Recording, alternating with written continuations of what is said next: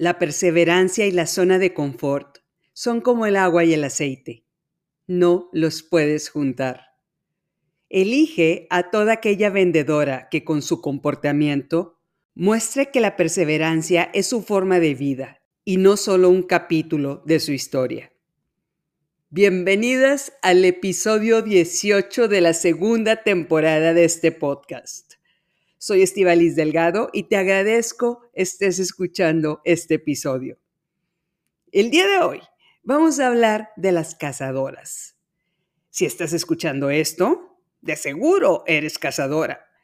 Pero si quieres crecer en tu emprendimiento, es necesario contratar más personas de ese perfil. Y para esto, el día de hoy vamos a poner como ejemplo una serie considerada como una de las más exitosas en la historia de la televisión. Pero primero vamos a hacer un resumen del capítulo pasado. Hablamos de la competencia que tenemos en las redes sociales y pusimos como ejemplo la película de los ilusionistas. Es decir, hablamos de la importancia de ser la más inteligente de la sala. Hablamos también de la necesidad de crear contenido para compartir en redes sociales de una forma diferente y bien enfocada. No solo necesitamos me gusta o like. Eso no nos lleva a una venta directa. El hecho de que guarden nuestra publicación no quiere decir que las personas vayan a regresar a la publicación para contactarnos. Puede quedarse también en el olvido. El hecho que la comenten sube la posibilidad de que nos compren algo. Por ejemplo, ¿cuál es el precio?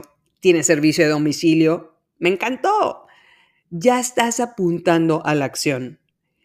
El que te compartan significa que ya te están haciendo parte de su comunidad. Tu producto o servicio ya es parte de ellos. Queremos contenido que llegue a estos cuatro niveles de interacción en redes sociales estuve en un curso de marketing hace unas semanas y dijeron que en promedio tienes que impactar al usuario 12 veces antes de que decida comprarte lo que vendes. Es decir, te tiene que ver 12 veces en redes sociales, por lo que es necesario subir a redes sociales material constantemente. Por lo que hay que aplicar la primera regla de la magia para producir fotografías o videos que capten la atención de los usuarios. Y lo tienes que hacer por lo menos 12 veces. Ahora bien, entremos al tema de hoy. Ya tienes tu estrategia clara en redes sociales, pero algunas personas me han dicho en la retroalimentación que recibo por correo que su servicio no aplica para redes sociales. Es decir, si vendes cilindros de acero para tubería o plástico para envolver productos, o eres un agente aduanal, ¿cómo te promocionas en redes sociales? Necesitas alguien que te ayude a vender. Por lo que vamos a platicar hoy de una serie, la cual empecé a verla, pero por diversas circunstancias solo pude ver los primeros episodios. De hecho, leí que ha sido reconocida internacionalmente como una de las mejores series de todos los tiempos. Así que creo que la mayoría de ustedes ya la vieron. La serie se llama Lost y en México la pusieron como Desaparecidos. La historia relata cómo los pasajeros del vuelo 815 de Oceanic Airlines sobreviven a la caída del avión en una isla en el Océano Pacífico. Esta isla parece desierta. El vuelo que se cayó iba de Sydney a Los Ángeles. Hay 48 sobrevivientes tirados en la playa. El primer episodio empieza con Jack, un doctor muy guapo, el cual se despierta en medio de la selva, herido, sin saber qué hace ahí. Tiene la vista borrosa y no entiende lo que está viviendo. Se levanta, sabe que está vivo y empieza a caminar. Oye voces de las personas y llega a la playa en donde están varias personas gritando, quejándose del dolor. Esas personas están en shock. se dan cuenta que el vuelo en el que venían se había estrellado. Jack voltea a ver las turbinas del avión todavía girando sobre la arena, lo que quiere decir que se acaban de estrellar.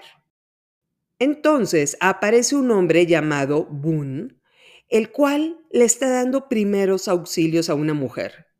Pero este joven lo está haciendo mal. Jack se le acerca, hace un lado a Boone y le dice, así no es, le estás metiendo aire al estómago. Boone le responde que está certificado como salvavidas. Jack le sugiere que regrese el certificado. Jack pone manos a la obra y le da respiración de boca a boca a esta mujer que está inconsciente.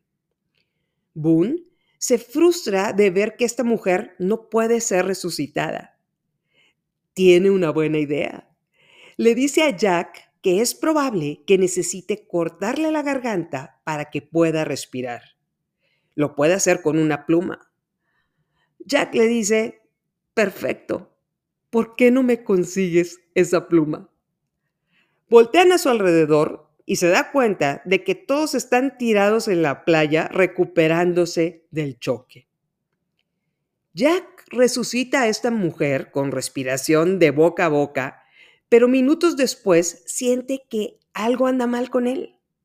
Siente un dolor en la espalda. Encuentra una maleta en la arena Toma de esta un desinfectante y un estuche para coser. Sabe que está herido, por lo que decide alejarse de donde están todos los pasajeros tirados en la playa y se mete entre los árboles para quitarse la camisa y encontrar la causa de ese dolor. En eso aparece Kate, una mujer de unos 30 años, cabello negro, piel blanca y ojos verdes, muy guapa caminando en cámara lenta, porque como los demás pasajeros, acaba de darse cuenta de que el avión en el que viajaba se estrelló.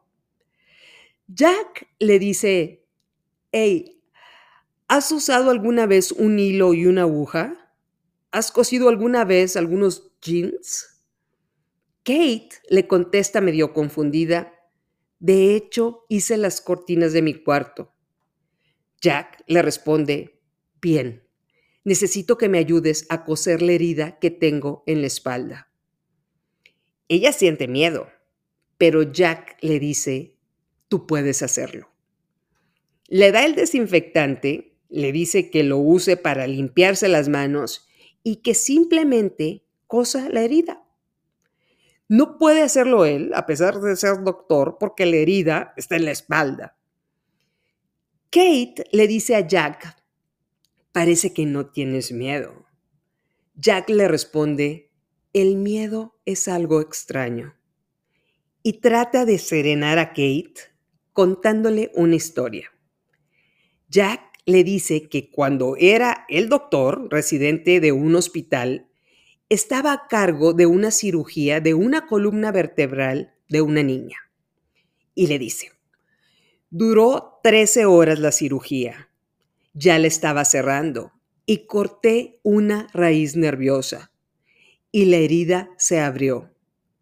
Los nervios salieron como espagueti, el líquido lumbral también. Sabía que tenía que cerrar la herida. Hice una elección. Dejé que el miedo se apoderara de mí por 10 segundos. Empecé a contar. Uno dos, tres, cuatro, cinco. Y el miedo se fue. Le cosí la herida al paciente y la cirugía fue un éxito. Kate le responde, yo hubiera corrido. Él le responde, no lo creo, no estás corriendo en este momento. Cuando lo termina de suturar, Jack le dice que vio humo en la selva. Seguro era la cabina de los pilotos en la cual está el aparato que pueden usar para comunicarse y pedir ayuda. Ella le contesta, si vas a ir a buscar la cabina para mandar una señal de ayuda desde allí, yo voy contigo. y caminan entre la selva para buscar esa cabina en donde están los pilotos. Ven algo raro entre los árboles. Parecen animales, animales muy grandes. Llegan a la cabina, que se cayó sobre unos árboles, y se dan cuenta que uno de los pilotos está muerto y el otro está convaleciente. El piloto que está herido les da malas noticias. Les dice, no nos van a encontrar. Nos están buscando en el lugar equivocado, a miles de kilómetros lejos de nuestra ruta. Dimos la vuelta en Fiji. De repente, sienten que un animal los está acechando. El piloto sale por el vidrio para ver qué es este animal que está empujando la cabina y este animal enorme se lo lleva. Y Jack y Kate corren. Pero Kate está tan asustada que se pierde entre los árboles. Se oyen los ruidos del animal cerca en medio de los truenos y de la lluvia y enfrenta un momento de terror. Pero Kate agarra valor, recuerda lo que dijo Jack y empieza a contar. Uno, dos, tres, cuatro, cinco. Te invito a ver esta escena en YouTube buscando Lost, Running Away from the Monster. Es monumental la forma en la que Kate toma control de sí misma. Hasta la forma en la que inicia contando uno te llena de valentía. Es ahí cuando dices, el miedo es una elección, Kate. Episodio 6 de este podcast, El miedo a emprender. Pero bueno, después de superar el miedo, Kate encuentra a Jack y se dan cuenta que este animal mató al piloto y dejó su cadáver arriba de unos árboles. ¿Qué tan grande está este animal para lograr hacer eso? Cuando Kate y Jack regresan a la playa, algunos pasajeros se preguntan, oigan, ¿cómo por qué no nos han venido a rescatar? Por su parte, Shannon, una rubia que se ve que le importa poco la vida, decide ponerse un bikini para aprovechar el sol y le contesta a uno de estos preguntones, este avión tiene una caja negra, tontín. No tardan en llegar por nosotros. Otro hombre dice, oigan, pero hay que remover los cuerpos del fuselaje. Shannon le contesta, ¿para qué? Cuando nos rescaten, ellos lo van a hacer. Para finalizar el relato de esta serie, se ve como una japonesa llamada Sun se pone a sembrar las semillas de las frutas que se comieron sus compañeros, los sobrevivientes. Este es un resumen del primer y el segundo capítulo de la serie. Y aquí quiero enfocar la atención de todas ustedes a la conducta de algunos pasajeros. Tenemos, por supuesto, a la heroína, Kate. Habrá gente que diga que es Jack, pero como estamos enfocadas al emprendimiento femenino, va a ser Kate. Por supuesto, no somos excluyentes con los caballeros que nos escuchan. Entonces, primer ejemplo, Kate, la cazadora. Kate estaba conmocionada por el avión que se estrelló. Estaba en las tinieblas caminando. Luego se encuentra Jack y lo ayuda a suturar una herida cuando ni era doctora ni era enfermera. ¡Qué valentía de mujer! Por supuesto, Jack fue muy inteligente en distraerla con una historia sobre la operación. Kate acompaña a Jack a buscar la cabina de pilotos. Y aun cuando había sido perseguida por este animal gigante, aceptó ir a una segunda expedición para encontrar una señal que les ayudara a mandar un mensaje de radio. Unos capítulos después, es Kate la que va a buscar agua potable para tomar y la que sale a buscar comida a la isla, sabiendo que hay animales salvajes que los querían cazar en la selva. Este es el tipo de vendedoras que queremos reclutar en nuestra empresa. Las cazadoras. Las que no tienen miedo de ir a encontrar clientes. Las que pueden hacer lo imposible posible. Te voy a decir una verdad absoluta que he aprendido en mis 22 años de vida laboral. A las cazadoras las puedes capacitar para que se hagan expertas en tu área de especialidad. Por otro lado, a las expertas, sin este espíritu de guerreras, difícilmente las puedes convertir en vendedoras. Es decir, tenemos que buscar vendedoras con perfil como el de Kate, la mujer que pueda resolverte un problema inmediato. Hay una herida en tu empresa, no tiene miedo de suturarla. Sabe que la jungla es la competencia y no le importa ir a enfrentarse a un animal gigante que puede ser tu mayor competidor. ¿No hay agua potable? Es la que busca termos y va a encontrar el agua de un río sin importar quién los está acechando. Las cazadoras traemos en el ADN el vender el encontrar la forma de prospectar clientes y de concretar ventas. Déjame ponerte un ejemplo. Hubo una ejecutiva que me habló por recomendación de una amiga. Me quería vender un seguro. Llegué al restaurante y esta mujer, a la que llamaré Ana, se presentó y me señaló a una señora de edad avanzada que tenía la cara de muñeca más impresionante que yo había visto en mi vida. Nos estábamos poniendo de acuerdo sobre quién de las dos se levantaba para preguntarle a esta mujer de edad avanzada quién era su cirujano. Después olvidamos este asunto de que necesitábamos cirugía y Ana me envolvió con una historia. Se las voy a contar. Hace 15 años se empezó a sentir muy mal. De ser una mujer normal, engordó al punto de que parecía que hasta el agua le engordaba. Me dijo, yo veía a estas mujeres comiéndose unos tacos con singular alegría y yo no me los podía comer, ni con tortilla de jícama, porque sabía que al día siguiente iba a pesar tres kilos más. Sabía que había algo muy mal conmigo. Se me empezó a caer el cabello y no podía respirar bien. Sabía que algo andaba mal.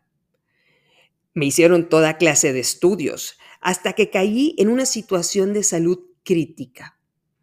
Gracias a Dios, mi papá me tenía contratado un seguro de gastos médicos en Estados Unidos, los cuales me trasladaron en ambulancia aérea me trataron varios doctores hasta que uno de ellos detectó una pequeña bolita en mi estómago y me dijeron que era probable que tuviera una enfermedad que solo la escuchas en la serie de Doctor House.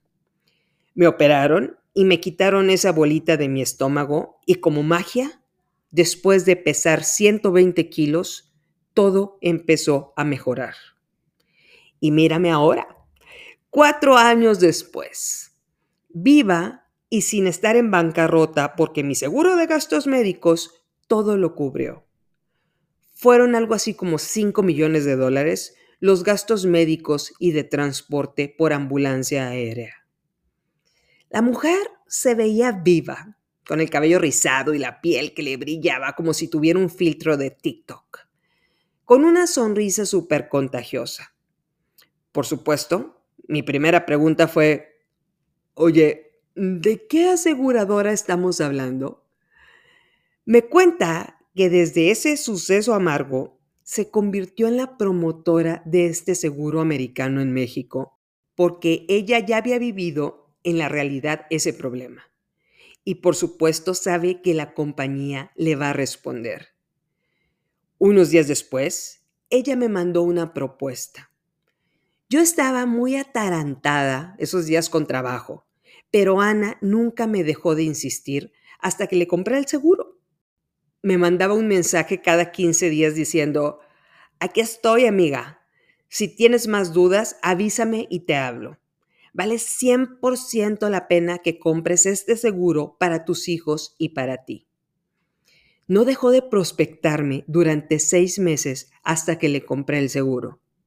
La verdad es que la traté de reclutar para mi equipo de ventas, pero ganaba mucho dinero con la venta de seguros. Le pagaban por comisiones. Por lo que, bueno, no pudo entrar a mi equipo de trabajo. Lo que me lleva a otra verdad absoluta sobre reclutar a las cazadoras. Si las quieres mantener en tu empresa, les tienes que dar un porcentaje variable de ingresos de sus ventas. Te lo voy a poner así. ¿Qué pasaría con Kate si le dijeras, te voy a dar un buen sueldo fijo, no importa cuántas veces vayas a la selva a salvarnos o traernos agua fresca? Le matas su esencia, le quitas la motivación que le da vida.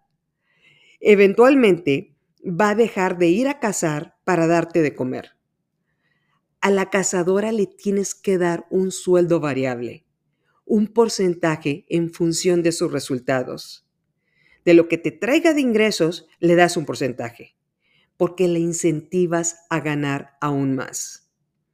Muchas personas podrían decir, se te va a convertir en una abeja reina. Bueno, otra verdad absoluta.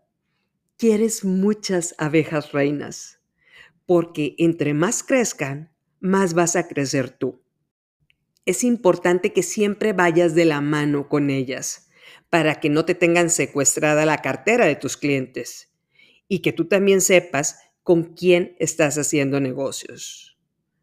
Ahora, segundo ejemplo, Sun, la japonesa que siembra.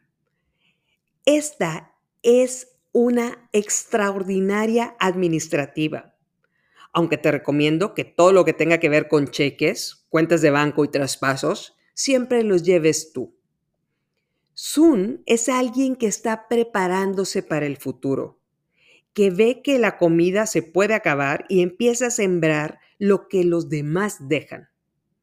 Es la que te va a decir, jefa, nada más tenemos efectivo para las próximas dos semanas. Y te lo va a estar repitiendo constantemente porque lo que mejor hace es observar y prever.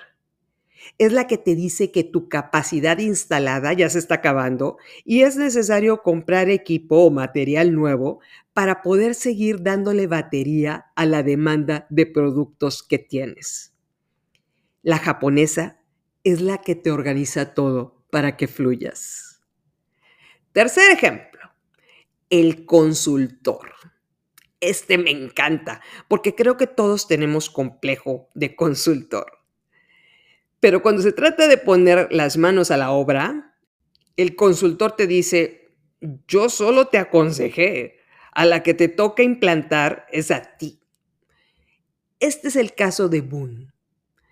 Si lo dejaste tomar decisiones en tu empresa y ves que lo está haciendo mal, seguro te contesta que le tienes que dar oportunidad para que las cosas funcionen. Pero tú sabes que estás frente a una situación de vida o muerte. Entonces decides tomar el control de la operación de tu empresa tratando de resucitarla. Y Boone te contesta que tiene un consejo. Hay que hacerle un hoyo en la garganta. ¡Qué buena idea! Le respondes, ¿por qué no vas y me buscas una pluma en medio del caos de un avión estrellado? Tienes unos segundos antes de que mi empresa esté oficialmente muerta. No subestimo la necesidad de un consultor. En varias ocasiones me han pedido que revise la situación financiera de algunas empresas o me han pedido consejos de cómo bajar el costo de financiamiento. Pero si alguien conoce tu negocio, eres tú. Si tu tía Dolores te dice que lo que deberías de hacer es abrir una sucursal en el sur de la ciudad, porque a sus comadres les gusta mucho la comida que preparas, tu tía Dolores puede no tener suficiente información sobre costos de locales o si te sería rentable hacerlo. La tía Dolores es Boone, el consultor Este es el que tiene la idea de meterle una pluma en la garganta al paciente para que respire cuando estás en medio de una crisis con gente tirada en la playa. No hay plumas. Si el novio de tu hermana te dice que lo que deberías de hacer es contratar más personal de ventas, es probable que no sepan los resultados que tienen cada uno de tus ejecutivos y que lo que necesites es cambiarlos y contratar cazadoras reales con un esquema de pago diferente por lo que es sumamente importante que el que te esté dando asesoría conozca a detalle tu emprendimiento, si es que le quieres compartir la información. Tu emprendimiento no es igual a los que hay en el mercado, por lo que no todos los consejos aplican específicamente para tu empresa. Lo que le resultó a alguien más no necesariamente te funcionará a ti. Ahora bien, ¿Cómo consigues a una cazadora? Las que están en tu nicho están muy caras porque saben cuánto valen y es difícil encontrarlas. Una simple recomendación. Abre los ojos. La verdad es que las cazadoras andan por el mundo gritando que las contratemos. Me tocó una ejecutiva de 20 años que me llamaba diariamente para pedirme trabajo.